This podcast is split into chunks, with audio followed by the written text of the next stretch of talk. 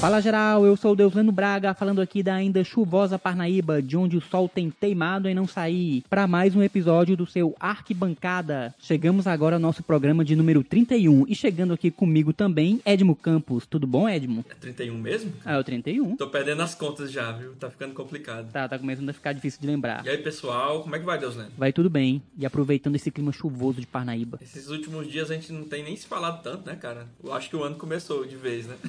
É isso aí, parece que depois da Semana Santa e da Páscoa, o Brasil despertou para 2023 de vez. É, quando as coisas começam a ficar bem aperreadinhas aqui para gravar o arquibancada, é que eu vejo que de fato o ano começou. Né? Não que nunca seja, né? Nunca a gente tenha moleza. É verdade, é sempre bem corrido, né, cara? Ah, se a gente fosse esperar as condições perfeitas, a gente nem faria esse programa. que dinheiro que é bom.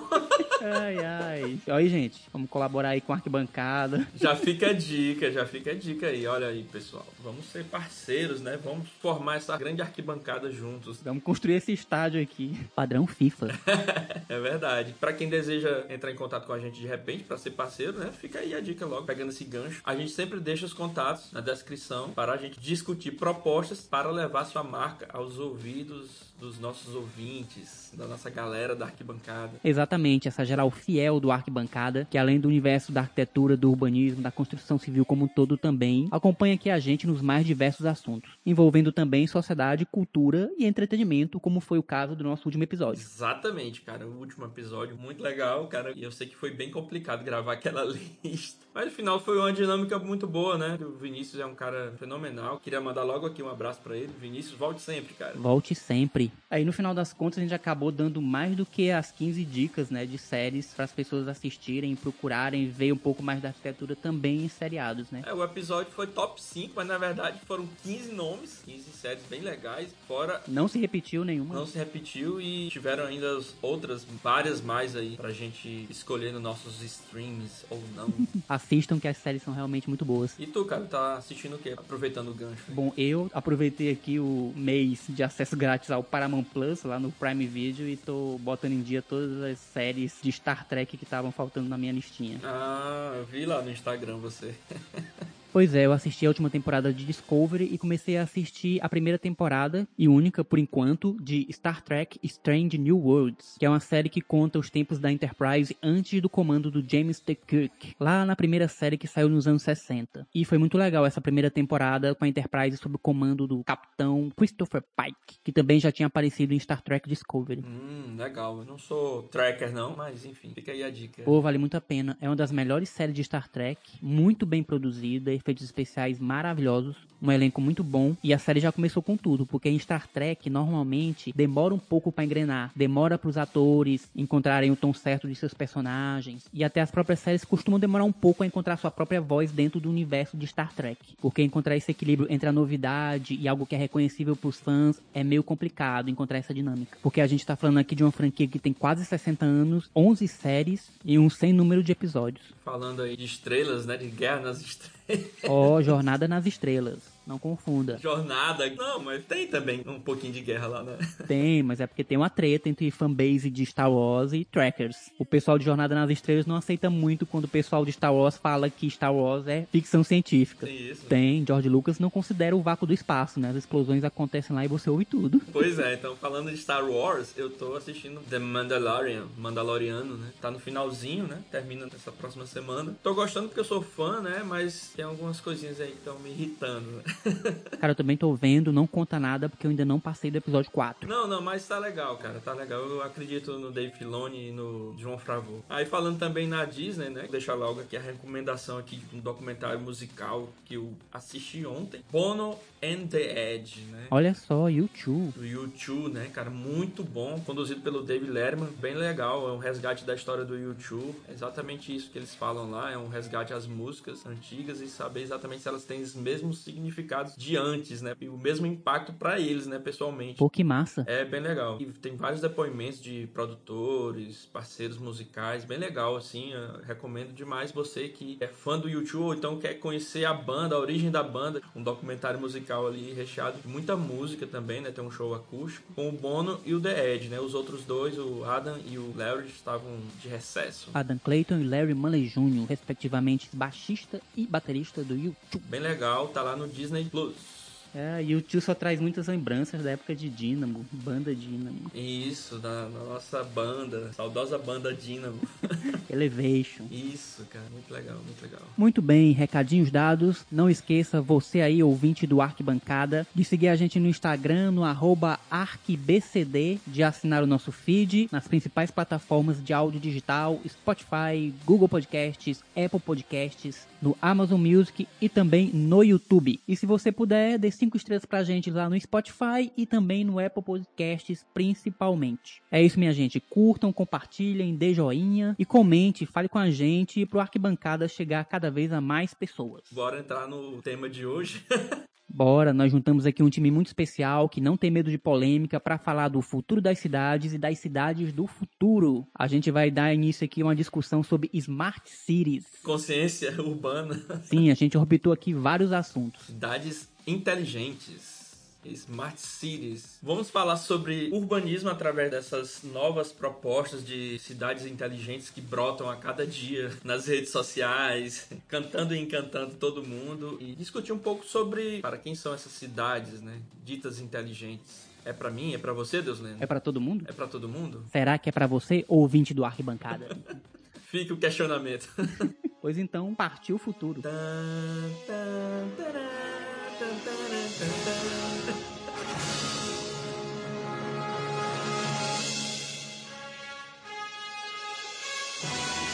Muito bem, Edmo Campos, quem é que está aí em Teresina, voltando aqui com a gente para mais um papo no Arquibancada? Olá pessoal, olá Deus Leno, Jonas Esticado Cast. Esticado Esticado Cast. Nossa, tá bem liberado, né? E aí galera, Jonas aqui falando, um arquiteto urbanista, colega do Ed. E Deus Leno, o Paulo já tô com a saudade, você vizinho de você daqui a pouco. Vizinho? Vizinho? Vizinho de ponte aérea, só se for, né? É, ponte aérea. Bom, já que vocês ouviram aí, vou pedir pro Paulo se apresentar. O Paulo, que agora está morando em BH. Isso. Primeiro arquibancada gravado em três cidades simultâneas. Estamos expandindo o nosso multiverso. Estamos aqui com a nossa cobaia de número um, Aí. Paulo Stefano, sai É verdade, cara. Direto de Belo Horizonte. Verdade, primeiro episódio. O Paulo com várias estreias, né? Foi o primeiro convidado do podcast, agora o primeiro a participar na cidade extra. É um desbravador.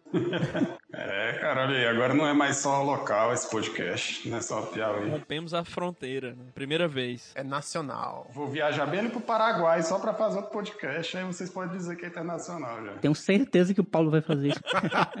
então, Paulo, diga aí quem você é, o que é que você faz. Já nem sei mais por que que eu sou. Tantas vezes que eu falei aqui, sou recém-formado, não sou mais recém-formado, faz tempo. Sou arquiteto, urbanista, ilustrador, quadrinista, motion designer, mas a gente só tem que atuar em uma área por vez, porque senão a gente endoida.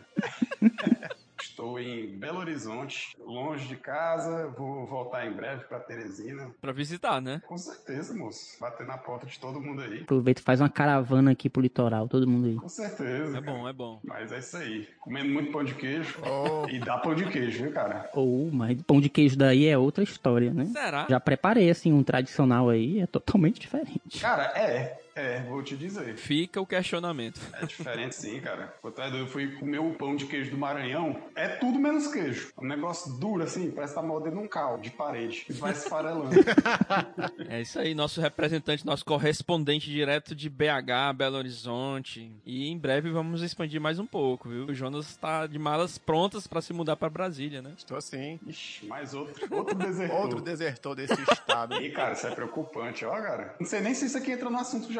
Mas você não acha não que tá tendo, tipo, uma saída muito grande de jovem do Piauí? Rapaz- Ou é impressão minha? Não, não é impressão sua. Eu acho que o movimento migratório é geral. O movimento migratório é geral, mas assim, falando um pouquinho mais sério, é muito por causa da oportunidade. Você chega no mercado de Teresina, é um mercado extremamente fechado, você não consegue entrar, você tem que estar numa panelinha de alguém.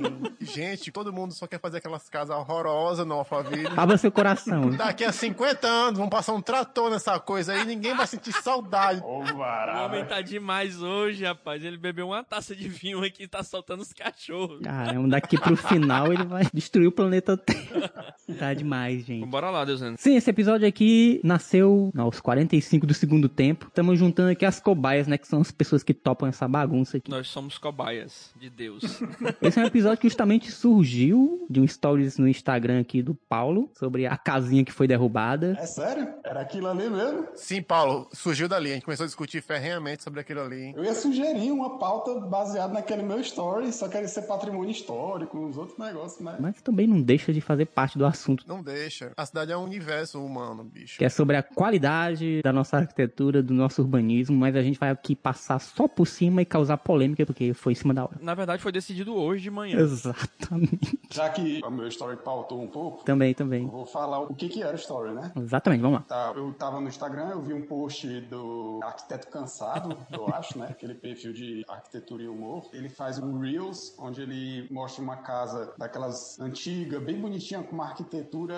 Casa de vó. Eclética, assim, casa de vó. Bem legal, cara. Parecido umas casas que tem lá no centro, que ainda tá de pé. De Teresina, né? É, do centro de Teresina. Aqui também, Parnaíba tem dessas. Isso. E assim, que particularmente eu acho lindo. E aí lá ele mostra o processo de uma reforma dessa casa que foi derrubado tudo lá e aí no final virou uma caixa de sapatos cheia de LED. Aí a crítica do Reels, né, o humor lá era que é uma coisa ridícula porque é aquela síndrome, né, do ah, que você quer é velho, é ultrapassado, é feio. Aí eu vou colocar o que tá na moda aqui, que na verdade ele acha bonito, e às vezes ele nem sabe que aquilo ali é uma coisa vazia, sem alma, assim. E aí tu descaracterizou uma casa que tinha um valor histórico. Beleza, aí eu postei isso. Pedi pro pessoal dar opinião. Uma enquete. É, fez uma enquete. É, uma pergunta pro pessoal, pra eu ver se eu não tava doido. Eu já sabia que os arquitetos iam concordar comigo. Eu não sabia que pessoas de fora da área da arquitetura, da construção civil, iam concordar também. Mas, o negócio, cara, é porque minha casa em Teresina, a casa dos meus pais, é numa região bem isolada, numa área bem cheia de natureza, sabe? Sempre foi muito silenciosa, não tem barulho, não tem nada. E eu sempre gostei muito embora não tivesse muitos vizinhos, porque eu só sou vizinho dos fundos da casa de uma família que é de um político muito famoso daí. E eu não vou nem falar porque eu tenho medo de pistoleiro. E a crítica vai ser exatamente a esse vizinho. A minha casa, né, ela tem uma vista para várias palmeiras, bairro Recanto das Palmeiras. Saiu umas palmeiras lindas, cara, assim, na frente da minha casa. Tinha uma paisagem exuberante. E começou, de uns poucos anos para cá, os terrenos do lado começaram a ter construções. Do lado esquerdo virou depósito de gás, que inclusive serviu muito para abastecer os hospitais na época da pandemia e tal. Isso é um ponto positivo, mas o ponto negativo é que até hoje lá é caminhão entrando direto com barulheira. Do outro lado, agora o vizinho, eu só fiquei sabendo através do meu pai aqui que eles vão construir uma nova casa de dois andares que vai tapar, bicho, assim, a vista. Vai fazer uma sombra. E a vista que eu tinha da natureza na frente assim. Já era. Enfim, a questão é, eu tava revoltado porque a minha memória da infância, casa onde eu cresci, foi invadida. Não tem aquele filme lá, o Up, que tem um velhinho. Altas aventuras. É, que a casa dele era bonitinha, aí de repente tem um monte de prédio assim dos lados. A sensação foi aquela. E hoje em dia eu sou revoltado com o adensamento dentro dos terrenos. O pessoal, ah, vou construir uma casa aqui, porque esse terreno aqui vale muito, vou criar aqui um Airbnb, vou lucrar com isso. E tipo, meu irmão, eu comecei a ficar angustiado com isso. Hoje em dia eu sou contra Airbnb. É isso. Falando de Instagram, eu também vi esse, mas eu tinha visto, eu acho que um pouco antes, no Paulo Mendes do Arrocha. E não, foi nesse aí mesmo, foi Paulo Mendes da Rocha. E aí a crítica do Reels. Cara, melhor nome de perfil. É muito massa, muito bom. Espalhe isso aí pra todo mundo, por favor. Fica a menção, nós vamos botar na descrição.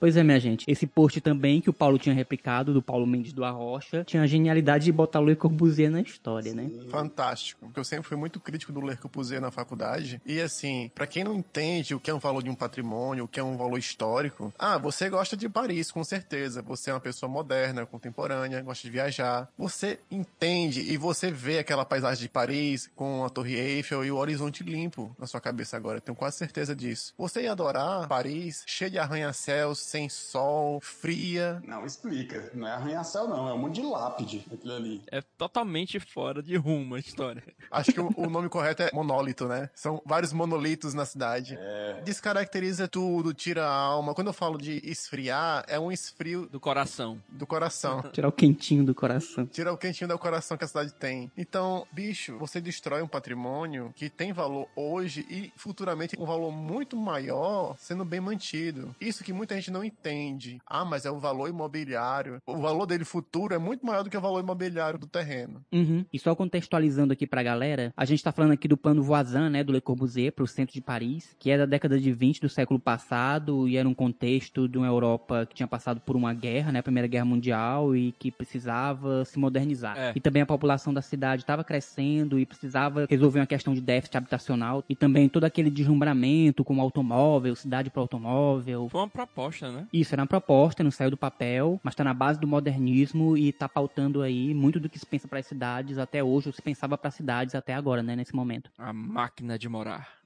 É exatamente, a máquina de morar, máquina de trabalhar e de se locomover também. É, e quando eu falo lápide, cara, não é zoando não. Pesquisa aí lápide de cemitério no Japão, pra vocês verem. Não é igual aos daqui, do ocidente. Parece uns prédios modernistas. É geralmente um bloquinho, parecendo um prédiozinho mesmo. É um prédio. Uau, parece uma cidade, velho. É? Parece a cidade de Nova York.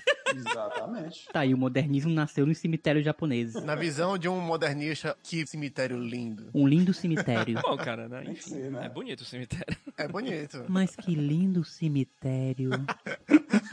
Meu Deus, deu um ar macabro pro negócio. Ai, ai. É, meu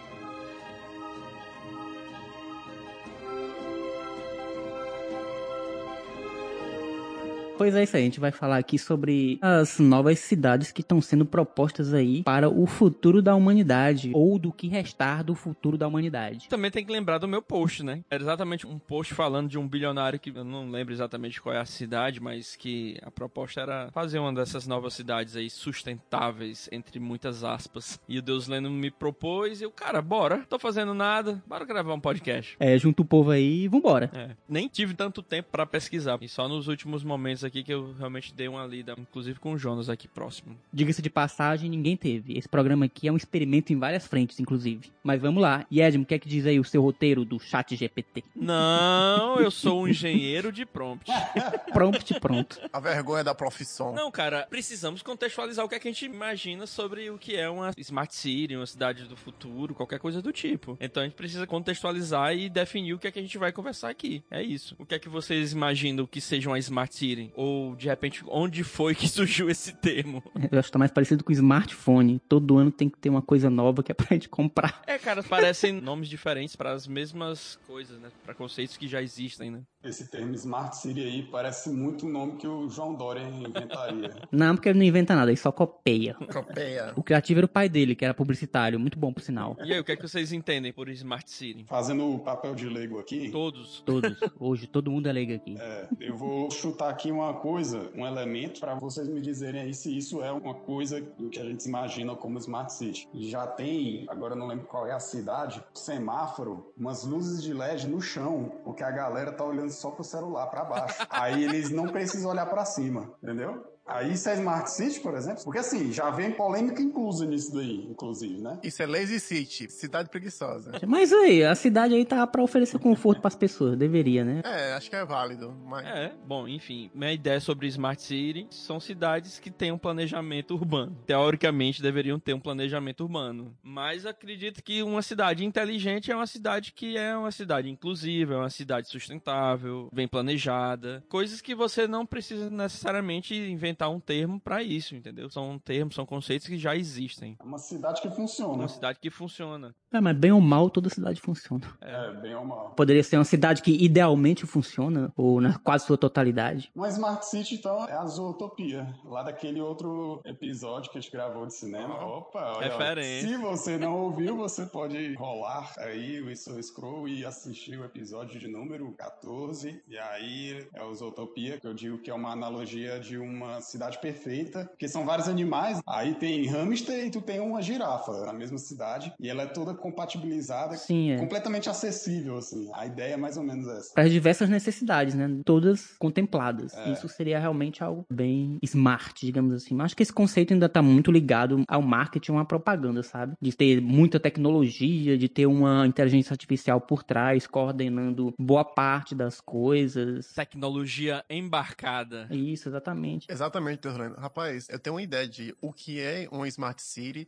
e o que é a Smart City que o povo vende por aí. Na minha ideia, Smart City é aquela cidade que ela tem um planejamento urbano, ela tem um zoneamento misto e principalmente é uma cidade que você pode caminhar. Você não precisa ter um carro. Você às vezes vai usar um transporte público. Então, isso sim é uma cidade inteligente. Mas a Smart City que o pessoal vende é aquela cheia de tecnologia, aquele filme Metrópolis austríaco, né? Austríaco. Perfeito. Aquilo ali é a Smart City que o pessoal vende, cheia de carros voadores, tecnologia, para resolver os problemas das pessoas. É, e tem uma tecnologia muito avançada chamada arquitetura e urbanismo que poderia ser aplicada nos dias atuais, inclusive. Galera, é muito inovador. Essa coisa de arquitetura existe há mais de milênios. A gente pode usar ela. Podemos usar, podemos começar pelo Egito Antigo. Exatamente. A gente pode usar cidades antigas, cidades que ainda existem hoje, como Roma, o Cairo, como estudos de caso. O que deu certo, o que não deu. É porque assim, ó, vamos pegar a partir do período em que as cidades foram construídas para carros. Rodoviarista, Ali né? no período do Le Corbusier, inclusive. Modernismo, né? Aliás, os planos de modernização das grandes cidades já começam bem antes do modernismo. Ele se desenvolve praticamente junto com a invenção do automóvel lá no final dos anos de 1800, que é quando começam as grandes redes de esgoto, as grandes avenidas, a demolição da estrutura medieval das grandes cidades. E o mais notório desses planejamentos urbanos é o Plano Haussmann de Paris. Isso. isso. Achar que é uma cidade do futuro, né? E aí eles pensavam, bom, a gente tá tendo carro e carro tava em alta, né? A gente ainda não tinha tanto engarrafamento como se tem hoje, essas preocupações, e eles projetaram sem prever esses efeitos colaterais. Então, mesmo com o alargamento das estradas, por exemplo, para poder ter fluxo intenso de carro, hoje em dia ainda assim tem engarrafamento. A partir disso que a gente pensa, ok, então talvez uma cidade do futuro não seja o que a gente achava que era do futuro. Talvez não seja andar de carro, mas a gente poder andar a pé, sabe? É uma coisa mais contato com a terra, você não ser uma pessoa completamente funcional, não viver a sua vida em função da máquina, em função do desenvolvimento a qualquer custo. É, e aí você questiona até a própria noção de desenvolvimento, né? Quando isso ameaça a nossa saúde, por exemplo, no caso da questão da poluição. Foi praticamente ontem, em 2021, que se conseguiu eliminar eficientemente o chumbo da gasolina, que é um dos metais pesados mais tóxicos a grande maioria das formas de vida do planeta. Então, esses nossos modelos de desenvolvimento são realmente inteligentes? Exatamente. Cara, isso aí eu concordo plenamente. São três ecos que a gente enfrenta hoje em dia. Um deles é essa ideia antiga do futurismo que todo mundo vai ter um carro, todo mundo pode ter esse estilo de vida. E não pode. A gente tem que focar num futuro em que a gente possa se comunicar com a natureza, conviver com ela em paz. Não é uma coisa idealista, mas você precisa ter um norte de ideal para você seguir. Não pode ficar pessimista o tempo todo. Até porque as pessoas têm o direito de optar. Não, eu gosto mais de uma cidade cheia de carro mesmo, cheia de rodovia. E não, esse negócio de andar a pé é coisa de quem aplaude o sol. Não gosto disso aí, não. Mas se você não aplaude o sol, você tá errado. Você só tá vivo por causa dessa bola gigante de hidrogênio e hélio, de fusão nuclear, fornecendo energia pra vida nesse planeta Raise the funcionar. sun, raise the sun. Vamos respeitar essa galera aqui, partindo do princípio que a gente respeita a opinião de todo mundo aqui. Só que não. Eu desrespeito sua opinião quando a minha começa. É.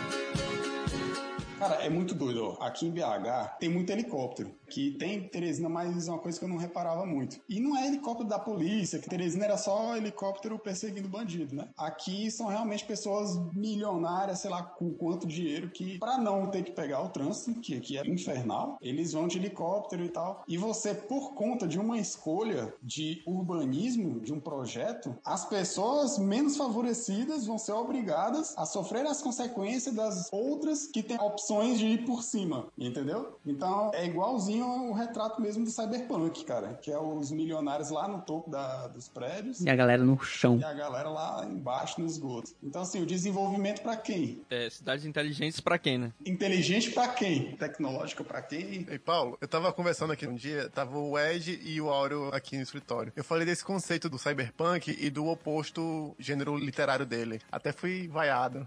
Que é o uh, idealista, o gênero solarpunk, que é o oposto do cyberpunk, no qual a civilização encontra um equilíbrio tecnológico com a natureza, todos os materiais de construção trazem um equilíbrio, eles capturam carbono, tudo muito bem pensado e as pessoas têm uma qualidade de vida. Tipo assim, você vive num quarteirão que tem seu trabalho, que tem sua casa, a escola não é longe, você tem um hospital perto. Esse é um ideal que você pode seguir. É o oposto do cyberpunk. É muito idealista, mas é o que eu falei antes, é o norte. É, mas Barcelona contempla um pouco, né? Pelo menos da ideia de com o super quarteirão, né? Que você ter numa área delimitada todo tipo de, Serviços. de serviço. Mas falando um pouco sobre tecnologia, eu queria perguntar aqui pra vocês, nessas cabeças pensantes de vocês aí, quais são os principais problemas que a tecnologia pode resolver dentro de uma cidade? Vamos começar pelos pontos positivos. Ou o contrário, né? É que a gente começou já falando as coisas ruins, né? Ou ladeira abaixo, ou ladeira acima, vamos lá. O Edmund chega a estar triste, porque ele é a favor de tecnologia. Não, cara. Ele é um rapaz tecnológico. Não, não existe isso não, cara. Eu tenho muitas críticas sobre a tecnologia. Os últimos dias aí confirmam aí. A... Só porque eu venho usando o chat GPT, pô, pra criar os roteiros. Não, eu também sou, é que eu tô no meu modo Berserk ativado aqui. Mas inteligência artificial, por exemplo, utilizo. Inclusive, esse é um negócio, né? O uso positivo da inteligência artificial na arquitetura, de modo geral, incluindo o urbanismo. Bom, e se tratando de inteligência artificial e de machine learning, a questão principal aí parece que é a qualidade dos dados e desses dados serem transformados em informação de qualidade, para não reproduzir principalmente vícios culturais dos seres humanos. É verdade. É, né? Porque não é reprogramado sozinho, não é geração espontânea de código. Alguém por trás programou. É isso aí. Pela minha experiência com inteligência artificial, ela se alimenta de um banco de dados vastos, correto? E ela meio que dá um blend, ela bota tudo no liquidificador e o resultado não tem personalidade. Aí, se você quer trazer isso para arquitetura, você pode, ah, entender o trânsito de certa parte da cidade, como é que as pessoas convivem naquela parte, e você vai ter um input legal para você trabalhar um urbanismo. Georreferenciamento, né, talvez. Sim. Você entender exatamente questões de trânsito, concentração demográfica, né? É, concentração demográfica, mas eu acredito que para soluções finais estratégicas, ela não é muito boa. E nem que se fosse, não acho que a gente devia confiar, aplicar uma estratégia numa cidade baseada na inteligência artificial mal desenvolvida. É, mas eu imagino assim, quero o lado otimista de vocês. Se essa Smart City que a gente conversou aqui tem esse contexto marqueteiro de tecnologia embarcada em uma ideia que já existia, de cidades bem planejadas,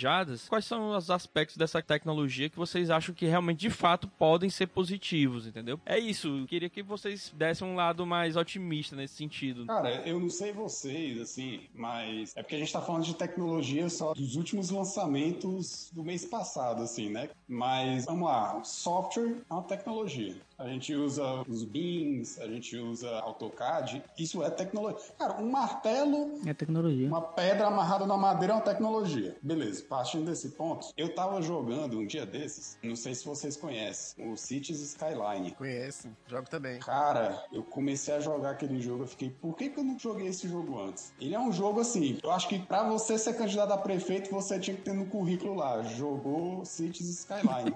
Porque ele é muito bom, cara. Rapaz, isso aqui na minha faculdade, por exemplo, ia ser maravilhoso. Por que, que eu digo isso? Porque o negócio dele, ele simula uma cidade e você é o prefeito da cidade, constrói o zoneamento, você vai dizendo onde é que vai ter a rua, que tipo de rua, a largura da rua, vai começando a ser construídas as casinhas, porque os terrenos vão sendo valorizados automaticamente, né? As pessoas vão chegando na sua cidade e querer morar lá. E aí você vai desenvolvendo a sua cidade. E aí vão aparecendo vários problemas das cidades naturais à medida que você vai crescendo, né? Tipo, aqui tá muito movimentado, tá engarrafado, tá faltando coleta de lixo aqui. Aí o lugar que você botava a coleta de lixo era longe das casas. E lógico que por ser um jogo, isso daí pode ainda ser no modo easy comparado com a realidade. Com certeza. Mas, quanto aquilo ali abriu a minha visão, sabe, de noção de como gerir uma cidade, é absurda, cara. Porque às vezes eu vejo que tem prefeito ali no Maranhão que não sabe nem o básico, assim, só pega uns projetos, engaveta. Maranhão.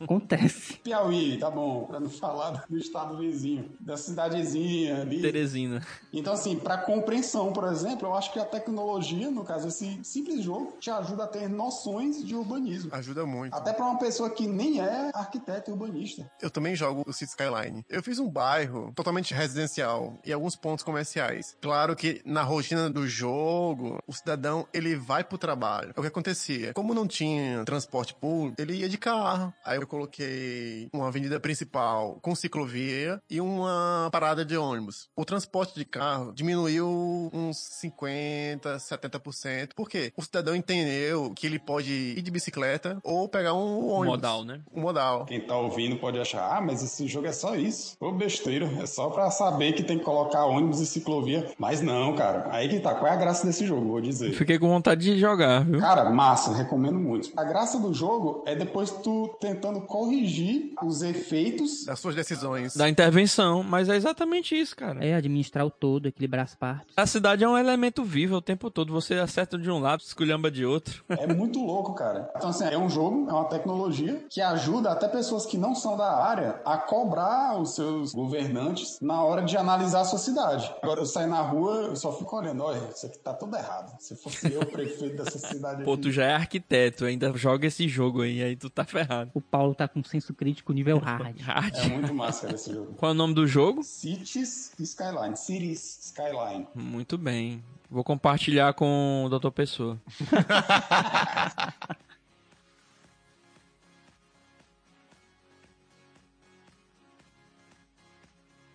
Então quer dizer que a solução tecnológica pra cidade seria jogar o videogame? Não. Solução, solução não é, mas já Não é, mas assim, ela já começa a criar um entendimento de o que é uma cidade para uma população comum. É uma questão de educação aí. É uma questão de educação. É, então é o ponto, É né? educação, é É educação urbana, né, cara? Urbanística. Isso. É porque a gente tava achando que a gente ia falar só de coisa em infraestrutura, assim, né? Não. De LED no asfalto. Não.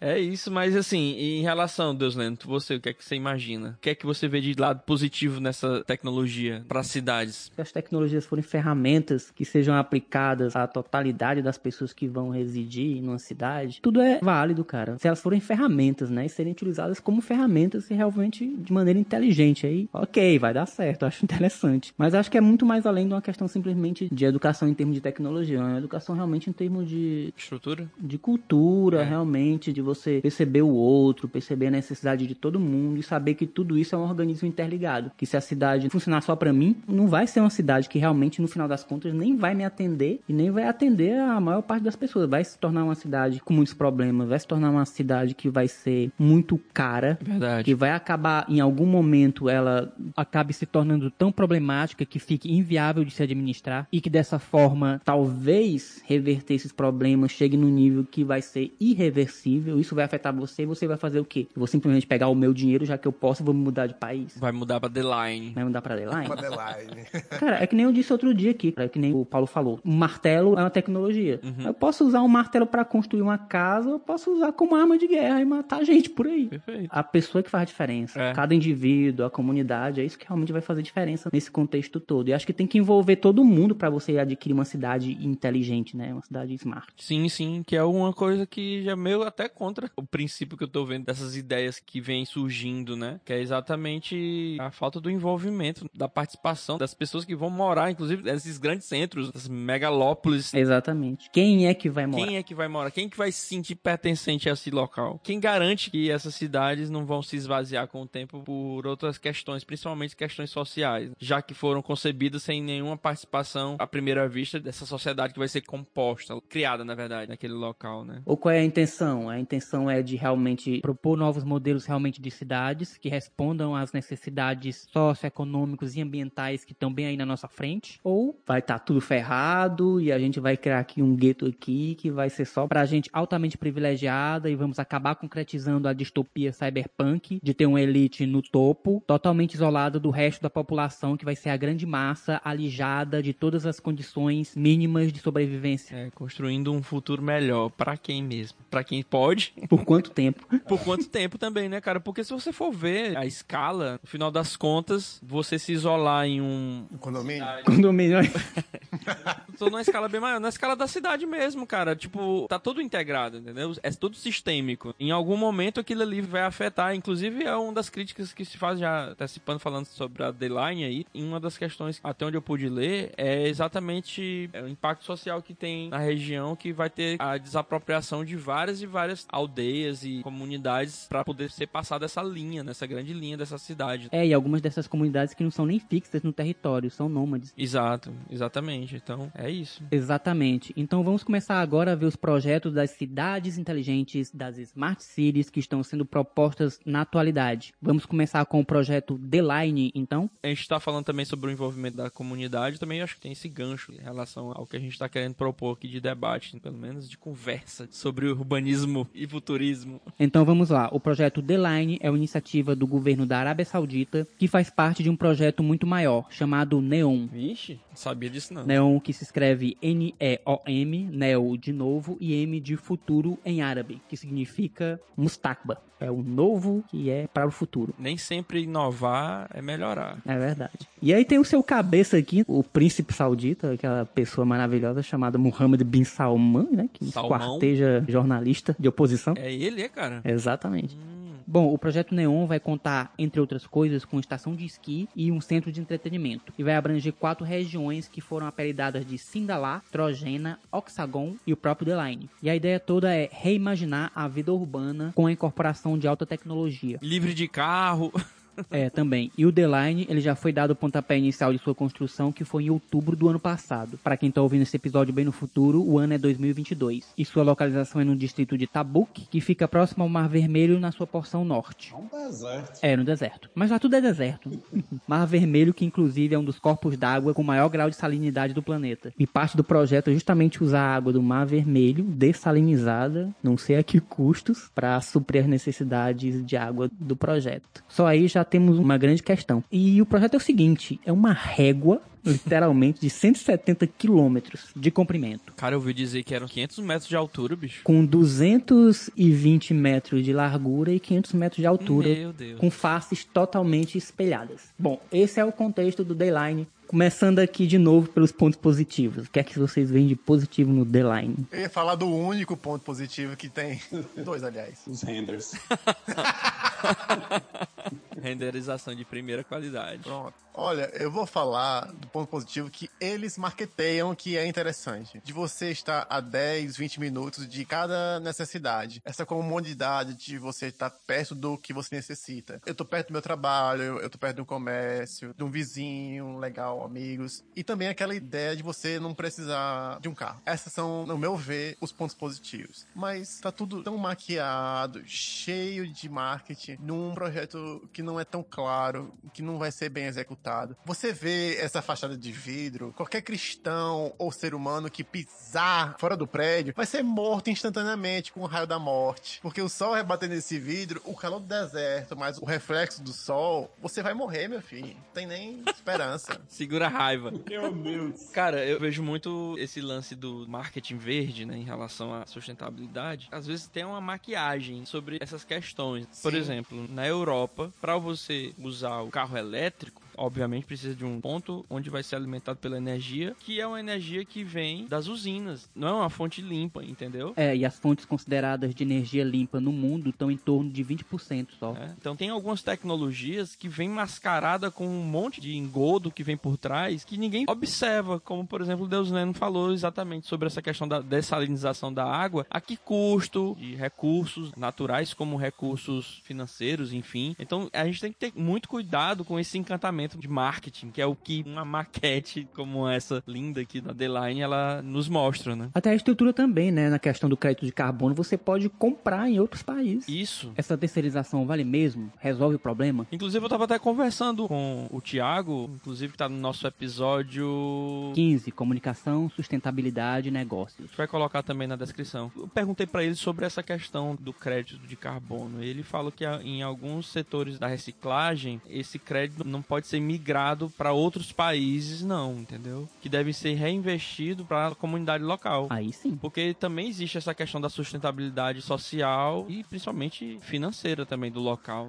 É, esse seria um modelo mais justo ambientalmente falando. Ao invés de você ter economias desenvolvidas e poluentes que compram créditos de carbono em países ainda em desenvolvimento. Sim. Mas explicando assim, o que, que seria o crédito de carbono? Cara, é o seguinte, tu produz um vinho, você tem que ter uma margem de reciclagem lá. Não sou especialista, mas é mais ou menos isso que eu entendi. Porque quando você, na sua empresa, por exemplo, diminui a emissão de gases de efeito estufa, você recebe uma certificação, um título de sustentável. E se você quiser ter o título de sustentável, algumas questões também de vantagens também em termos de subsídio e tal, você precisa reciclar 20% dessas garrafas, por exemplo, que você produz. Inclusive foi um número que o Thiago me falou. Só que você é uma indústria que produz vinho, você não é uma indústria que recicla. Uhum, certo. Então, como você diminui as emissões de carbono do seu empreendimento? Então, o que é que acontece? Você vai atrás de empresas especializadas em reciclagem e compra esse crédito nessas empresas. Ou seja, cada empresa, a depender de quantos mil quilos, toneladas de vidro ela venha a reciclar, você compra esse direito de ter aquele uso daquela reciclagem que aquela empresa fez, entendeu? Em vez de você criar, na verdade, uma empresa de reciclagem própria da fábrica de vinhos, que a gente está dando um exemplo aqui, que a gente está tomando vinho, você vai pagar por essa reciclagem de empresas especializadas, entendeu? Certo. Isso quando a emissão do poluente é inevitável e isso acontece a nível local, tá tudo bem. Mas só que existem empresas e até países que ao invés de tratarem de aplicar tecnologias que possam diminuir as emissões de carbono para a atmosfera, continuam poluindo do mesmo jeito Isso. e vão em países em desenvolvimento, por exemplo, que tem baixa emissão desses poluentes e compram esses créditos de carbono desses países, fazendo, dentre outras coisas,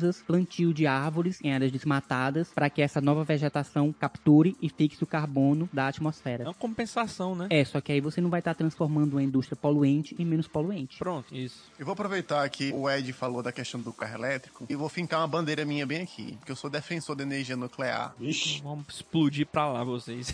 Olha, Gente, a Europa tá ferrada hoje, queimando carvão como há muito tempo não queimava, justamente porque abandonou o programa de produção de energia nuclear. exatamente, Deus lembra. Fechou praticamente todas as suas usinas nucleares. Olha só, a Alemanha tinha várias usinas nucleares que foram desativadas. Eu não falei de usina nuclear. Dando um exemplo, porque, assim, você falou da questão do carro elétrico. Ah, é bonito, é sustentável, é verdinho, você não tá gastando gasolina, mas você tá usando, no caso do alemão, energia de usinas a carvão. Exatamente, é isso que eu tô Vocês falando. estão queimando carvão. É a mesma coisa, você não fez nada. É pior. É bem pior, porque esse carvão mineral, que é de alto desempenho, que ainda tem na Europa, ele é muito mais poluente. Exatamente. Aí o que aconteceu? Na última década, o alemão, outros países também fizeram a mesma coisa. Japão, Estados Unidos e outras nações também fizeram. Desativar usinas nucleares para colocar usinas eólicas, painéis solares e outras variedades. O que aconteceu? Elas não têm uma constância. Não, até porque a luz de lá não é igual a luz daqui, né?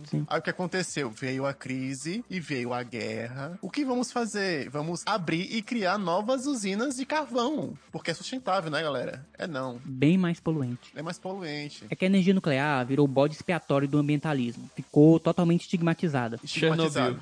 E Desde a década de 70, os ambientalistas falam que nós não temos tempo para construir usinas nucleares. Bicho, dos anos 70 até hoje podiam ter sido construídos o suficiente para desativar total qualquer energia de base fóssil. É, gente, e aí sim é na questão de desenvolvimento e aprimoramento de tecnologias. Porque a questão de tecnologia e manutenção de usinas nucleares, de sua segurança, hoje em dia é completamente diferente do que era nos anos 70. Hoje, elas são bem mais seguras e poderiam ser ainda mais seguras se não tivessem sofrido essa estigmatização. E principalmente muito por causa de Chernobyl, que o Edmo citou. Muitos erros ali foram cometidos durante o enfrentamento do acidente, falta de informação sobre as consequências imediatas e posteriores, e isso gerou ainda muito mais incertezas no público geral. Porque, convenhamos, né, a cortina de ferro ainda estava em pé, e a União Soviética não ia querer vazar nada sobre o que aconteceu ali. Exatamente. Foi muito impactante também, né, cara? É muito impactante. Sim, claro, foi um acidente seríssimo, com certeza. Mas outros acidentes também já tinham acontecido até nos Estados Unidos, também muito sérios. Cara, sem falar na quantidade absurda de teste com arma nuclear de grande potência espalhados aí por vários países. Agora, como Chernobyl foi do lado soviético, a imprensa do mundo ocidental caiu de pau. E se aproveitou do acidente para vilanizar ainda mais a União Soviética e arrastando junto a energia nuclear como uma grande vilã a ser combatida. Foi foda. Exatamente. Se a gente quer resolver a questão do problema climático em nosso tempo de vida, energia nuclear é o trator que vai poder limpar esse caminho de energia fóssil para que os renováveis venham substituir. Então, você não pode vilanizar a energia nuclear, como o europeu faz. Energia nuclear não é a nossa resposta. Meu Deus, vamos morrer porque ninguém quer usar. Sim, era justamente esse o planejamento que a Europa, que é o nosso exemplo aqui, devia ter feito. Essa transição da energia nuclear para energia cada vez mais limpa, renováveis, e não acabar com todas as suas usinas nucleares e ficar dependente de gás vindo da Rússia, É verdade. por exemplo, que nem é uma fonte tão limpa assim. É verdade. Sim. Concordo com vocês.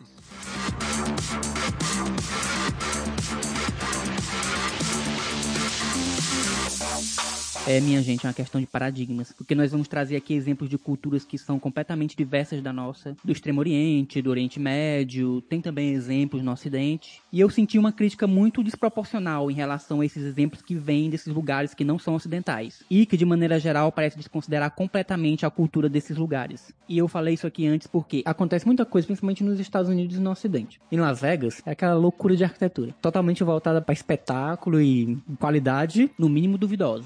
Maximalismo. Pastiche. E eu não percebo tanta crítica negativa nesse tipo de projeto. Tá sendo inaugurado agora no segundo semestre de 2023 o chamado The Sphere, que é a maior construção em forma de esfera, um centro de entretenimento que vai ter o maior painel LED holográfico do planeta. Já. E eu não vejo ninguém se empenhando muito em criticar. Agora, quando, por exemplo, Arábia Saudita e China apresentam projetos do tipo ambiciosos, megalomaníacos, talvez. Mas o fato é, o que aparece de gente pra criticar assim ferrenhamente é a absurda quantidade. Eu acho que, de uma maneira geral, a gente é muito condescendente com as coisas que acontecem do lado de cá. É verdade, talvez. Deus, Leandro, me diga uma coisa. Isso é um exemplo pra gente comentar? Acho que é mais uma ressalva, mas a gente pode começar por aí, sim. É uma autorreflexão. Eu posso criticar o Ocidente agora, se você quiser. Critique. Pronto. Bata em nós todos. Pois pronto. O Elon Musk, ele tem dois projetos. De você poder pegar um foguete em qualquer cidade do mundo e a 45 minutos você tá em qualquer outro ponto do globo. Esse é um projeto dele. Por meio de voo suborbital, não é isso? Voo suborbital. Outro projeto dele é você pegar um pod que se chama carro subterrâneo Dentro de um cano. num cano Entrar pelo tubo. Você entrar pelo tubo pra você evitar o trânsito. Só que o tubo só tem uma via. Se outro carro vier, você não passa mais. Acabou. Não tem duas mãos, não, cara. Tem não, ele fez só uma via. Meu Deus, tanta inteligência pra. É igual Não Olhe Pra Cima, aquele filme lá. Verdade, lembrei, ó, Paulo. Não, mas vocês fez os testes e tal. Que teste? Alta tecnologia. No projeto dele de voo suborbital, bicho, um voo suborbital, ele polui muito mais do que uma frota de aviões. Então, Absurdamente, mãe. imagina uma civilização que vive voando de foguete. O aquecimento global vai matar essa civilização em 50 anos, no máximo. Com o tipo de combustível que a gente tem hoje, não tem a menor condição. Não tem. O Ocidente sempre tem projetos absurdozinhos e a gente sempre gosta de criticar o vizinho, tanto o Oriente como o Oriente Médio, porque tão longe a gente fica confortável em criticar o vizinho, mas a gente não se isenta de ter projetos ruins. É, e como a gente gasta absurdamente recursos pra coisas como esse Sphere, por exemplo. E assim, o problema dele, ele é enorme, é um painel de LED esférico que emite uma luz, que é uma poluição luminosa, né? Sim. Ele vai emitir pra cima. E aí, é aquela coisa, mais uma pra entrar na conta de bloqueadores da visão das estrelas, até da orientação dos pássaros. Ah, cara, nem me fala, esse problema de poluição luminosa já tá absurdo. Cara, eu fiquei curioso de ver isso aí. Vai ser inaugurado agora no segundo semestre. Sério, velho? MSG Sphere. Ô, Jonas, mas já que tu falou aí do Elon Musk, eu tenho uma dúvida. O carro elétrico que se dirige sozinho, ele tem a vantagem, e isso sim, é algo que já é falado antes de existir o Tesla, de que uma das soluções para acabar o engarrafamento é você ter carros que, como vai estar conectado em uma rede de computadores, já tá balançando a cabeça ali. Você não vai ter o delay das pessoas no trânsito, não vai precisar nem de semáforo e tal. O que, que tu acha disso aí? Ei, Paulo, eu tava balançando a cabeça porque eu tô vendo a bola que o Deus Leno falou. A bolota. Ah, O tá. cara tá pra inaugurar, velho. Sim, já já inaugura. Não, mas assim, eu acredito que num futuro, que uma inteligência artificial decente, bem calibrada, você não precisa de comprar um carro. Ah, eu quero ter um carro pra correr numa pista exclusiva, beleza, você pode ter. Mas eu chamo o Uber da época, vem um carro elétrico, leva pra qualquer lugar e tá tranquilo. Muito mais de boa de você utilizar. porque você não tá se estressando com o trânsito, você não tem que estudar dirigir um carro, você não é obrigado. A inteligência artificial, ela controla o trânsito, ela sabe onde é melhor para você ir. Então, eu acho que é muito adequado a gente entregar o carro à inteligência artificial. Porque assim, tu imagina, o engarrafamento ele é formado exatamente pelo atraso e a distração natural do ser humano. Sim. Tem um semáforo, tá vermelho, aí ficou verde, aí tu primeiro bota a primeira marcha, acelera, aí o de trás engata a primeira marcha, acelera, aí o outro estava vendo o WhatsApp e atrasa meio segundo, aí tu vai somando esses microsegundos que lá atrás vai formar o engarrafamento. Mas se tu tivesse os carros dirigindo sozinho, todos sairiam ao mesmo tempo. Exatamente. Até o último carro da fila. Eu ainda prefiro um modal que possa agrupar todo mundo dentro de um metrô inteligente. Não, é claro, o modal vai ser fundamental. Um metrô, um ônibus, um bondinho, o que seja, mas o carro não vai deixar de existir. É, mas não é só isso não, mas é porque tu imagina assim, Edmund, são todas as ruas, não precisam ser substituídas por trilhos, imagina que é como se cada carro fosse um vagão, Sim, eles vão estar todos tão coordenados que vão parecer que vão estar se movendo como uma coisa só. né? Um vagão de trem, porque eles vão estar andando na mesma velocidade, e os cruzamentos, eles vão desacelerar de forma coordenada para não bater, entendeu? Não vai precisar ter semáforo nos cruzamentos. Cara, a tecnologia me deixa assim fascinado, sabe? Porém, eu sempre penso na merda. Quando merdas acontecem, responsabilidades precisam ser assumidas. Quando o carro desse falha, E a CPTM? CPTM aí só fazendo merda o tempo todo, cara. Outro dia bateu dois trens, já bateu de novo. é, mas aí o que acontece? Até onde a responsabilidade do usuário vai? É, esse é o dilema, né? Tem algumas questões, eu sou muito favorável, tá? Principalmente carro elétrico. Não sou tão assim a questão da automatização. Eu não tenho coragem de num carro automatizado.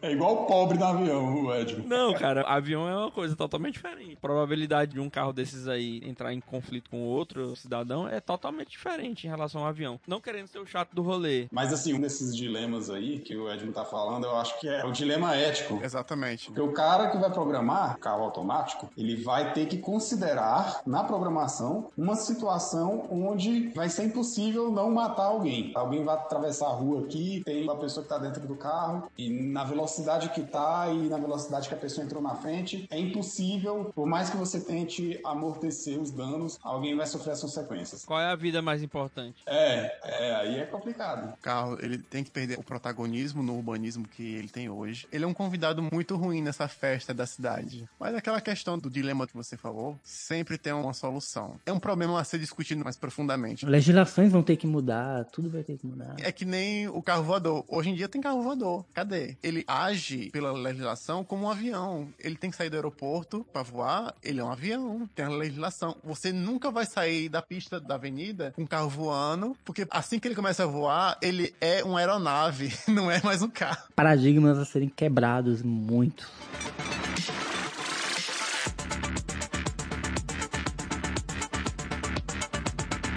Bora, qual é a próxima pauta? Sim, vamos lá. Vocês viram o projeto Telosa? Eu vi, cara. É o que gerou o post? Pois é, lá não vai ter carro particular, vai ter pods, e- só que eles vão andar em baixa velocidade. Ou seja, essa questão de ter tudo próximo de você, que é uma proposta desse empreendimento chamado Telosa, vai fazer com que esses pods eles possam trafegar numa velocidade baixa que não causem acidentes sérios. Pois bora contextualizar. Vamos falar sobre Telosa. Telosa é uma Smart City criada pelo Mark Lore. Não tem um local específico ainda onde vai ser instalado, mas ele vai começar com núcleos habitacionais e de serviços e ela vai crescer com o tempo. É o único desses projetos que eu vi que não vai nascer pronto, fechado. Olha aí, eu queimando minha língua. Falei mal. Pois é, ele não vai nascer fechado. Isso já me agrada. Telosa promete ter um crescimento ordenado que vai chegar a 5 milhões de habitantes nas próximas décadas, após a construção do seu núcleo inicial. Também uma circulação livre de carros, onde você poderia chegar a qualquer lugar que você desejasse e precisasse em 15 minutos no máximo. Isso graças ao seu ordenamento urbano, a promessa de ter todas as suas edificações com selo verde de construção, uma sociedade com emissão zero de carbono e um novo conceito socioeconômico, que é o da equidade, onde tudo que gerar valor dentro da cidade, incluindo a valorização imobiliária, será distribuída entre seus habitantes. É Biark, é, velho? Exatamente. Esse foi um dos projetos que foi desenvolvido pelo escritório do Bjark Engels, o Big. Eu cheguei a ver a apresentação dele nas redes sociais. Como é que é o nome? Telosa. Vem de Telos, ou propósito com O maiúsculo. Parece um apelido que você dá pra namorada. Telosa. Ô, nega telosa. Coitada da pobre. Esse conceito já me agrada. Essa questão de um desenho fechado nunca, pra mim, é uma alternativa interessante. É tanto que eu odeio móveis planejados. Tá todo mundo aqui botando suas frustrações pra fora. Pra mim, como cliente de mim mesmo, entendeu? Eu odeio móveis fixos. Eu gosto de móveis soltos, onde eu possa mudar. Já eu, como uma pessoa que limpa a casa, eu não gosto de móveis no chão. Quero tudo pendurado na parede. Móveis flutuantes. Esse conceito aí da telosa aí já me agrada, cara. Essa questão da evolução aos poucos, né? Através de núcleos. Eu tô observando aqui as imagens, é bem interessante mesmo. Eu critiquei, mas não sabia nem que era do Biar, que eu sou fã dele, mas enfim. Não é só por isso, não. Criticou sem saber, parece que tava na internet. É, eu compartilhei sem ler.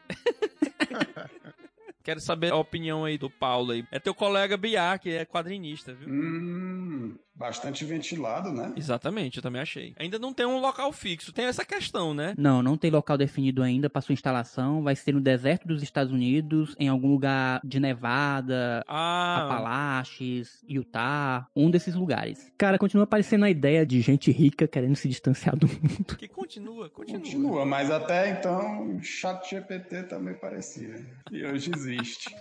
Rapaz, eu tava comentando com o Ed que até naquela ideia do Sea State City, que a cidade que flutua. Ocean City. Pronto, o Aquaman fez a cidade lá no meio do mar. o cara vai lá, investe, faz uma cidade no meio do nada. Pra depois ele dizer que é ele que manda, ele que faz as coisas ali e tudo mais, fazer acontecer, faz uma moeda. Aí quando você mal vê, o cara fundou um país no meio do nada. Só pra ele ter legislação e fugir de imposto. É o que eu vejo que tá por trás da cortina ali, verdadeira intenção. Ele não quer fazer uma cidade sustentável. Até a Palma, que é aquele bairro construído no mar do Catar, ele tem leis condominiais que são completamente diferentes das leis do país inteiro. Eu acho uma ideia legal, um conceito interessante, mas pode ser aplicado na cidade existente. Tu acha que dá mesmo? Pode, bicho. Essa ideia de distribuir entre os habitantes essa valorização imobiliária, por exemplo, nas cidades que a gente tem, qual especulado imobiliário que vai abrir mão disso? A prefeitura vai lá e destrói, acabou, faz um quarteirão novo. Mas também a gente sabe que não é assim. Desapropriação, por exemplo, parece que é tabu. Ninguém quer fazer. Mas eu vou te contar um negócio. A ideia de fascista é você destruir pra construir o novo. Mas ninguém vai destruir nada, Jonas. Vão construir no meio do deserto, do zero, completamente novo. Quem que vai pro deserto? Oxe, construíram Las Vegas, tá lá no meio do deserto, no meio do nada. Isso aí não é problema. O conceito é interessante. Agora, sim, é como o Deusane falou, ainda vai continuar sendo para poucos. Apesar de ter esse conceito de organicidade, de crescimento a partir da evolução, mas vai ser para poucos, cidade para poucos. No fim das contas, oligárquica, né? É, cara. E sempre, por mais que existam 100 bilionários, vai ter um que vai ser menos bilionário do que outros. Mas não dizem que a partir de certa quantidade de dinheiro não faz mais diferença. É verdade. É verdade. Aí tomara que todo mundo seja feliz, porque tem tudo pra ser em relação, pelo menos, à parte financeira, né? Ei, Deus Lendo, mas assim, não sei se eu entendi direito, mas só que essa cidade aí, ela tenta prever o desenvolvimento ou deixar pronta para o desenvolvimento orgânico? É isso? Como é Se que existe um planejamento. Não, o crescimento dela é planejado. Conforme vão agregando mais pessoas, o planejamento dela já tá ali estabelecido. E inclusive para atingir uma população de 5 milhões de habitantes em algumas décadas. é? E como é que é a vantagem dela aí que tu falou, assim, da proposta? É participação nos lucros. É a participação nos lucros, né? Esse socialismo aí. Opa, nos Estados Unidos. Mas como seria essa participação nos lucros? Como é que aconteceria? Tipo empresa, quando o acionista recebe dividendos de valorização de ações. Tipo, a cidade cresceu, uma área se valorizou mais. A riqueza gerada daquela valorização daquela área vai ser dividida entre os habitantes. Uma especulação comunitária. Mas isso é via legislação dessa cidade? Via legislação do condomínio. Ah, é uma cidade ANCAP. É, é? meu cara. Cara, no fundo, no fundo, no fundo, todas as cidades aí são grandes condomínios. É, são grandes condomínios. Essa daqui, principalmente, é um grande condomínio. Ah, com certeza, cara. Mas é engraçado, mas grandes condomínios são pequenas cidades. Ou não cidades. É, cidades não cidades. Que é mais ou menos isso, cara. É a falta dessa integração, né? Eu tive uma professora, ela falava que o condomínio é o cemitério da arquitetura. Caraca, faz sentido. A demonstração do fracasso do que significa uma cidade. Pronto. É, porque é onde termina, é onde acaba. Deus lendo, você falou e disse, você tirou palavras da minha boca. Falhamos como Humanidade. como humanidade. A partir do momento que eu me segrego, acabou a sociedade. Ou então segrego os outros. Dependendo do ponto de vista, quem tá preso são eles.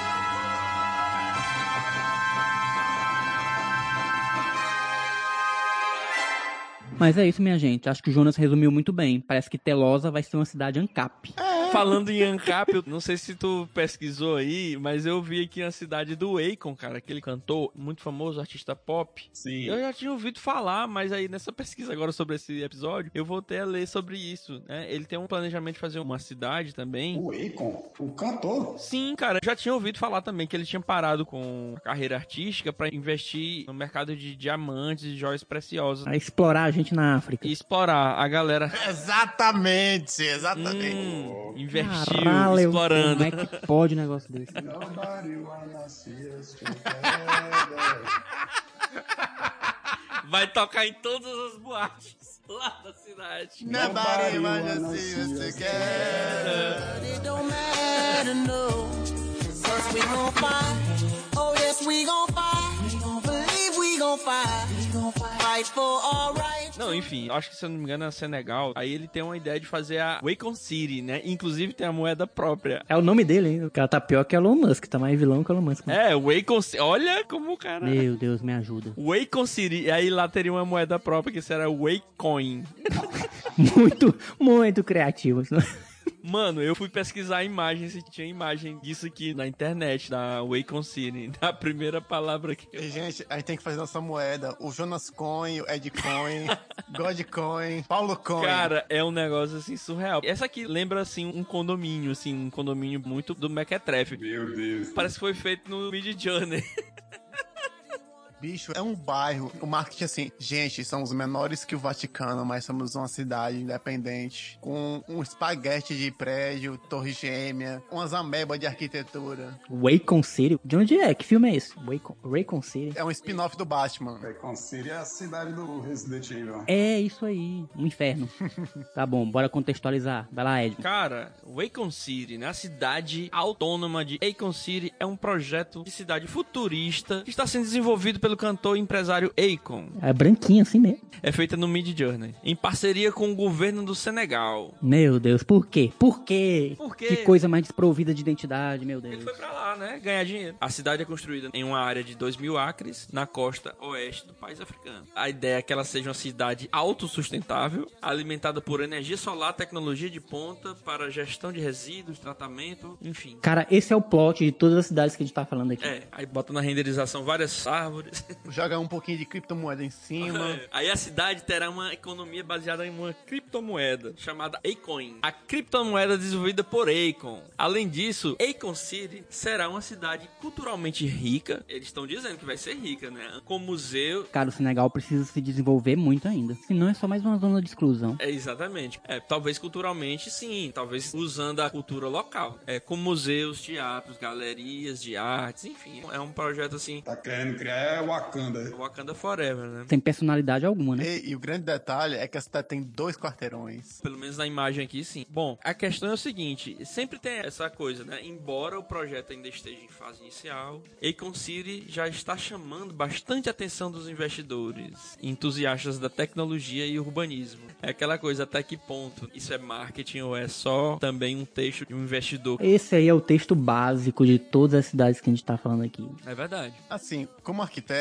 eu vejo isso aí como uma boa intervenção de um centro comercial em uma cidade grande. Administrativo também. Administrativo também. Mas você admitir que isso aí é uma cidade, não é não. Não, cara, juro. Não é querendo criticar, não, sabe? Eu sei que com certeza deve ter arquiteto envolvido aqui, mas parece coisa de Mid Journey. Cara, isso não tem nada a ver com o Senegal. Sinceramente, cara, tem coisas nos projetos chineses, da Arábia Saudita, cara, que celebram a própria cultura, velho. Isso aqui não tem nada a ver com o Senegal, velho. É isso que eu ia dizer, cara. Esse traço cultural totalmente inexistente. É isso aí, cara. A inteligência artificial, ela pega várias referências e bota no liquidificador e tudo fica sem personalidade. Combina perfeitamente com essa descrição, com essa imagem da Akon City. Porque, bicho, não tem personalidade. Você não sabe se é ocidental, se é oriental, se é do Oriente Médio. Parece ser de um filme de ficção científica mais genérico que existe na face da Terra. Um space opera genérico. Nem Space Opera, pra ser Space Opera eu tenho que ter um certo trabalho. Isso aí não passa nem em projeto 1.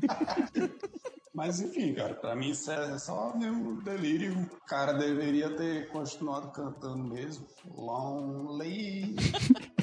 ah, Mr. Lonely.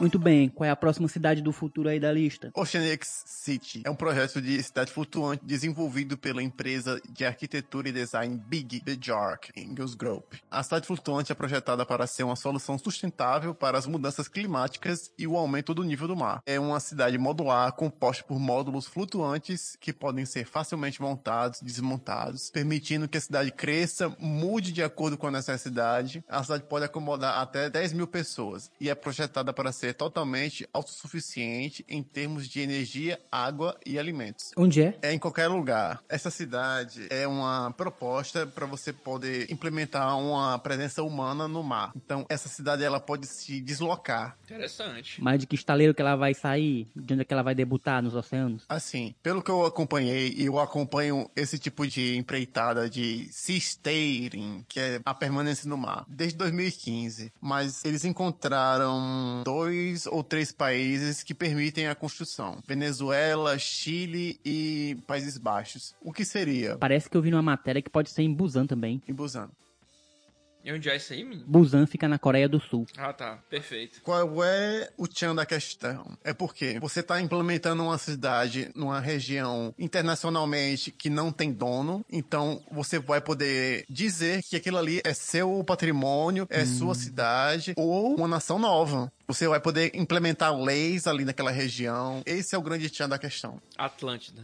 Águas internacionais. Águas internacionais. Você fugir da legislação internacional, você fugir da legislação de um país específico. Isso é um grande sonho de milionários, bilionários e até alguns estados ditatoriais. Isso aí não, já não teve na Itália? Ilha das Rosas? Tem até o filme. Conte-nos. Não, eu tô viajando. É, Paulo, a questão é que essa cidade, ela pode se movimentar, ela pode sair da fronteira. É uma cidade nômade. Ah, um navio. Bom, tem um filme, inclusive, baseado em fatos reais, um cara que ele era engenheiro e ele quis criar o próprio país dele, com as regras dele, porque ele não gostava de pagar imposto, umas coisas assim, eu não lembro exatamente como é que é. Quem gosta, né? ANCAP, Monarch. Por aí. E aí ele foi junto com um amigo dele boiando até alto mar. aí ele, oi, a gente vai colocar aqui uns pilar aqui. E era uma plataforma retangular, assim, da área de um terreno de uma casa normal. Era do Jojo Rosa. Construíram lá, fizeram uma casa, montaram um restaurante. Aí ele disse, aqui as leis são minhas. E aí começou a ter turismo, o pessoal ia lá. Bicho, é engraçado, porque era no meio do mar, cara. E a língua oficial era o Esperanto. É? Tá vendo aí? Minha Nossa Meu Senhora. Deus do céu. Só que o que aconteceu? O governo italiano lançou bombas, declarou guerra a esse país. É, ele fundou um país que não tinha como se defender. Parabéns. Meu irmão, vai pensar, pra Itália se sentir soberanamente atacada com um pedaço de retângulo no meio do mar, ameaçar a soberania da Itália, é porque o negócio É porque o cara tava fazendo sucesso e tava fazendo muito turismo e eles queriam taxar, né? É muito doido, cara. Aí por conta disso eles aumentaram a distância da fronteira. Da faixa territorial marítima. É, a faixa territorial marítima ficou mais longa e tal. Mas assim, a ideia do Ocean City é você meio que criar uma nação escapando pelas brechas internacionais. É, como é gente rica, acho que vai dar certo. Porque o George Rossa era só um engenheiro. Pois é, vou falar da estrutura. O que seria? É um prédio de cinco andares apoiado numa estrutura de concreto flutuante. Isso é um módulo. Você pode adicionar vários módulos e você cria uma cidade bonitinha, parece uma Vitória Régia. Boa referência. é bonito, bonito. Bonito. Assim, é interessante para turismo, interessante para uma vivência próxima, mas se você expandir isso, não funciona muito bem, que também tem aquela questão, o ser humano polui. Tem esse belo detalhe, né? Aí a pessoa tá lá turistando, joga a garrafa na calçada, que cai no mar e cria uma poluição generalizada. Eu acho que não dá tão certo nesse conceito, porque é muito dinheiro para você criar isso aí. Cara, mas assim, se o cara tem dinheiro, ele vai fazer isso. Eu acho que o problema disso é virar fetiche de bilionários. Assim, são sempre intenções internacionais. Você querer expandir seus domínios pelo mar, porque não tem dono, e você pode dizer que é seu, com a presença de alguém lá. E fora isso, não tem muito quesito. E ela também tem só 10 mil habitantes, não vai ser muito grande. É um condomínio, bro. Outro condomínio. Bicho, eu vou te contar um negócio. Para ser uma cidade com a população de Nova York, seria uma cidade do tamanho do estado do Piauí, por exemplo. Porque você não teria como verticalizar. Aí seriam custos ainda mais absurdos do que já é absurdo como seria ela normalmente. Ela não tem como verticalizar muito, porque é muito caro. Então ela tem que ser espraiada. Tudo a ver, praia, espraiada. Assim, dá muito bom pra resort, pra hotel. Tem que falar do impacto ambiental, né, cara, no Sim. mar, onde vai Total. ser instalado esse negócio. Deus Leno, aquela coisa, eu sou entusiasta do mar, dessa questão da cultura marinha, e você deslocar um barco de um lugar para o outro é problema, porque você tá trazendo um ser vivo que tá incrustado no seu barco, ele vai sair no porto de outro lugar e vai criar uma intervenção de fauna. Aí você vai trazendo espécies invasoras para outros locais e vai desequilibrar todo o ecossistema onde ela vai se inserir. Exatamente. Que ela pode não ter predadores no lugar e pode dominar tudo e fazer o desequilíbrio ecológico. Exatamente. Isso aconteceu com, não sei, não sei se for peixe-dragão. Peixe-leão, peixe-leão. Peixe-leão, peixe-leão, isso. Que ele é do Pacífico e tá no Atlântico, ele é muito invasivo aqui, porque ele não tem predador no Atlântico. Ele tem predador no Pacífico. Mas aqui a caça dele é permitida. Você pode caçar pra comer, caçar pra queimar, caçar pra jogar fora. Caçar por caçar. É, chega nesse nível porque ele realmente é um problema. Pra finalizar, Deuslen, você destaque as principais ideias discutidas e a reflexão sobre como arquitetura e urbanismo podem contribuir para criar cidades mais humanas, inteligentes e sustentáveis. Rapaz, esse chat GPT tenha trabalhado, viu? Cara, essa discussão foi incrível. começou no Instagram, começou aqui com o Paulo, que eu nem sabia que ia participar desse programa hoje. Nem eu. Foi pelo post do Edmo, então acho que a inteligência artificial tava querendo juntar todo mundo Olha no troço. Os algoritmos. Será que isso aqui é um fruto da inteligência artificial de algum lugar? De várias redes sociais do Elon Musk. Mas, enfim, cara, eu tô muito feliz com esse episódio, porque a gente veio aqui fazer polêmica, a gente polemizou muito aqui. A gente botou muitas questões em torno dessas ideias de novas cidades, novos paradigmas. De energia. Sim, e para a humanidade de uma forma geral. E a gente realmente plantou uma semente aqui que eu acho que vai continuar em episódios futuros. Com certeza. Pois é, a gente só deu o start aqui. Eu queria lembrar aqui, no final das contas, fazer outra provocação, né? Porque esse episódio aqui é só provocação. Uhum.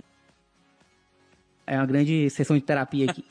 Cara, a gente tem que lembrar também que nós, enquanto humanidade, a gente nunca foi pautado pela mediocridade de pensamento. É verdade. Então, claro que a gente tem muitas críticas a respeito desses modelos, das razões por trás desses modelos de novas cidades, mas a gente não queria esquecer também das cidades que já existem, que a gente não pode deixá-las esquecidas, né? Em termos de transformação, que serão necessárias serem feitas pelos desafios que o próprio planeta impõe a nós. Enfim, toda vez que avançamos, isso nunca foi feito tendo como base a mediocridade de pensamentos ou de ações. Desde quando o primeiro ser humano resolveu desafiar um ambiente totalmente hostil, cheio de predadores muito mais capacitados do que nós, pegou a primeira ponta de obsidiana, a melhor ponta de obsidiana que ele podia pegar e juntar com um pedaço de madeira o mais reto possível que ele poderia encontrar ou produzir com ainda pouca técnica que ele dispunha, isso daí foi o ser humano indo ao máximo da capacidade dele, aquela época. E foi isso que trouxe a gente até agora, porque senão a gente tinha virado comida de predador e não aqui pra contar essa história. Cara, a gente não pode perder nunca essa capacidade de imaginar coisas que vão nos levar além dos nossos próprios limites. E foi assim desde a pré-história, desde que a gente resolveu se fixar na terra, inventar o arado, selecionar espécies cultiváveis cada vez mais produtivas. Quando a gente construiu as pirâmides do Egito, cara, as pirâmides estão aí até hoje e elas foram um exercício da nossa genialidade que serviu a muitas outras coisas que vieram depois. Então, essa nossa capacidade humana de fazer isso, ela tem sempre que ser exercitada. A gente nunca deve se pautar pela mediocridade. Claro que a gente tem que cuidar da vida cotidiana, tem que cuidar de cada aspecto de nossas vidas, de cada um de nós como indivíduos, mas a gente não pode perder essa perspectiva nunca. A gente é muito plural, a gente é passado, presente futuro, tudo acontecendo ao mesmo tempo. A gente vai errar e é errando, a gente vai voltar pro nosso passado para rever situações, corrigir o nosso presente, para tentar fazer o melhor futuro possível. A gente é multidimensional, por isso nunca estamos em um só lugar e em um mesmo tempo por vez. Queria lembrar isso também como ponto de provocação e de tomada de consciência, porque inúmeros temas estão sendo discutidos ao mesmo tempo e inúmeras modificações estão sendo feitas nas nossas vidas por conta disso. É verdade. E cidades não são só espaços, são a nossa vida e a vida também daqueles que estão nelas com a gente. E eu tô muito feliz de fazer parte dessa conversa aqui com vocês. Maravilha. Inclusive, Pô, eu tô cara, muito feliz. Muito massa, cara. Enfim, entendeu o que falar. Só complementar uma questão é que, por sermos seres sociáveis, isso nos preservou como seres humanos. Uma espécie. Como espécie, exatamente. Como cada avanço que a gente compartilha sempre perdura, né? Exatamente, porque sozinho com certeza, mesmo com a lança, nós iríamos perecer. Então foi nossa diversidade que nos favoreceu nesse sentido. E gostaria aqui já de agradecer a presença desses dois caras aqui que começaram junto com a gente aqui no podcast, que é o Paulo e o Jonas, nesse programa também aqui muito massa, cara, muito legal estar com vocês aqui, cara. Valeu, Jonas, valeu, Paulo, muito obrigado pela presença de vocês. Eu vou só concluir aqui um pensamento e um agradecimento. Eu sou muito feliz de participar desse grupo de discussão sobre o urbanismo, sobre arquitetura, que são áreas que a gente não discute muito e que quando discute é uma ladainha, uma mesma coisa. É prazeroso saber que a gente tem discussão, tem o espaço para ter um tempero diferente. Vou frisar. Olha, eu acredito que o ser humano é um cosmo. A gente tem vários braços espiritual, religioso, político, social. Isso tem que refletir em nossa cidade. Nossa cidade tem que ser humana, diversa. A cidade, ela reflete o que o ser humano é. E como a gente já saiu da seleção natural estamos na seleção artificial, a cidade vai ser um espaço que vai promover seres humanos melhores. A pluralidade, a cultura, a religião, a política. Então, a melhor cidade é aquela que vai proporcionar o espaço para aquilo que a gente não sabe, para aquilo que nós somos de melhor. É isso aí, cara. Eu queria concluir frisando um ponto aqui que eu acho que é muito importante, tudo isso que a gente falou. É o seguinte: construam casas com telhadinhos. É isso. Casa da Vovó Forever. Resumindo, ó, o papo é esse.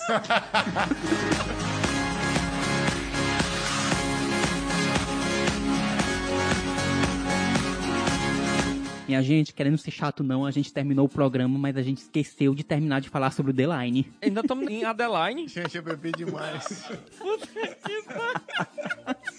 Foi mal, foi mal. Se vocês não avisassem, eu ia desligar a live. Primeiro a gente dá tchau, depois a gente finaliza.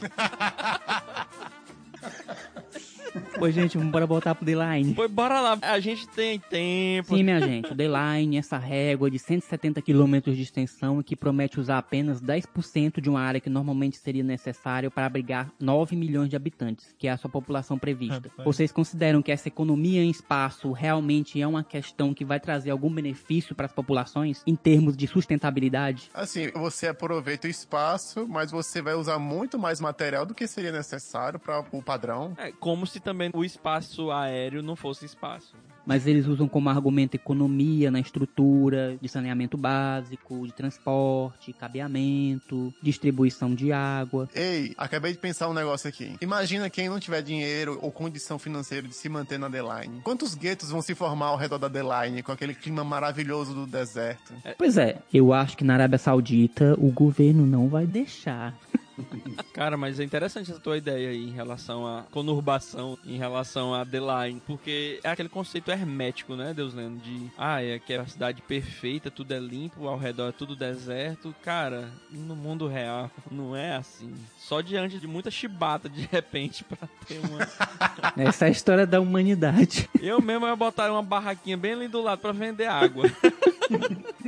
Cara, mas isso aí parece aqueles roteiros de filme que começa... Vai dar tudo errado. Não, calma. Aqueles roteiros de filme que é um protagonista, às vezes, sei lá, uma criança, uma pessoa inocente que já tá vivendo numa cidade que tem um domo, que aí o céu é artificial, aí já tem o dia, a noite controlado por máquina. Aí ele pergunta pros pais o que que tem lá fora. Os pais dizem, não, você não pode falar sobre isso. Não sabemos. Aí o meninozinho vai querer correr pra descobrir o que que tem do lado de fora. Aí o menino descobrindo que do lado de fora é um deserto. É o Lorax, né? É o Lorax! É o Lorax, exatamente.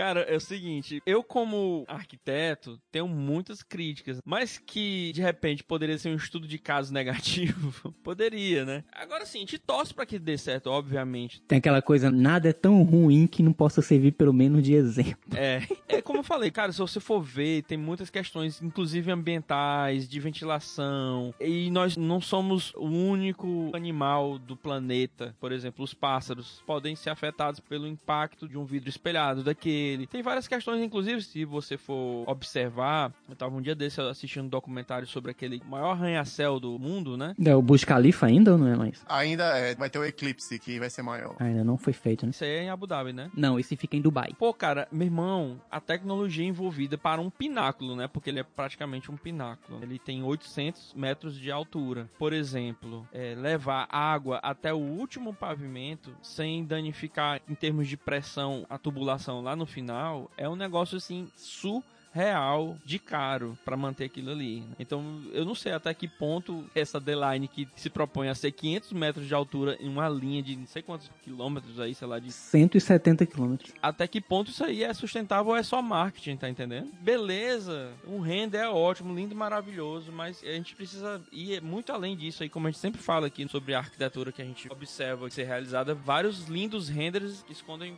péssimos projetos. Falando do render, eu vou te contar um negócio. Eu trabalho muito com render e eu nunca vi uma jardineira com a árvore voando no meio do espaço. Cara, tem isso aí. Tem isso lá, é. Existe uma parte do trailer que você tá andando dentro da D-Line, Como se já tivesse pronto. Exatamente. como se já estivesse pronto, e existem jardineiras com árvores flutuantes no meio do espaço. Agora pronto. Vai pular nas plataformas. É o reino do cogumelo do Mario.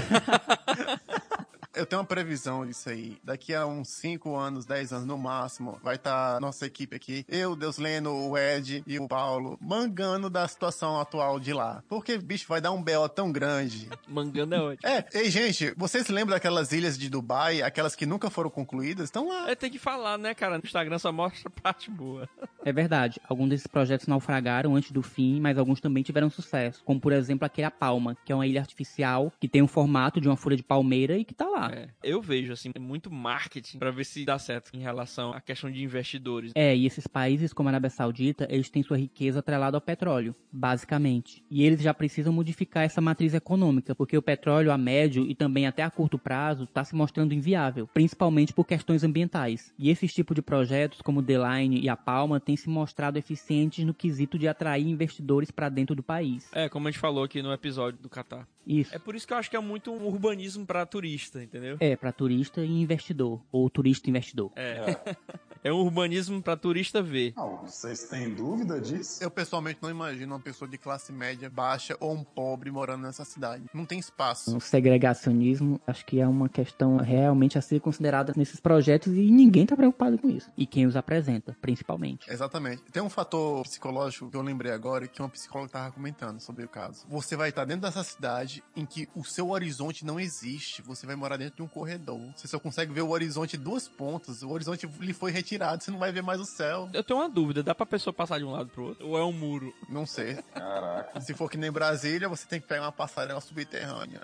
Tem que pegar o retorno. Ou então que nem aquela música da Legião Urbana. Ah, do eixão, né? Nossa Senhora do Cerrado, protetora dos pedestres que atravessam o eixão às seis horas da tarde, fazem que eu chegue são e fui salvo na casa da Noé.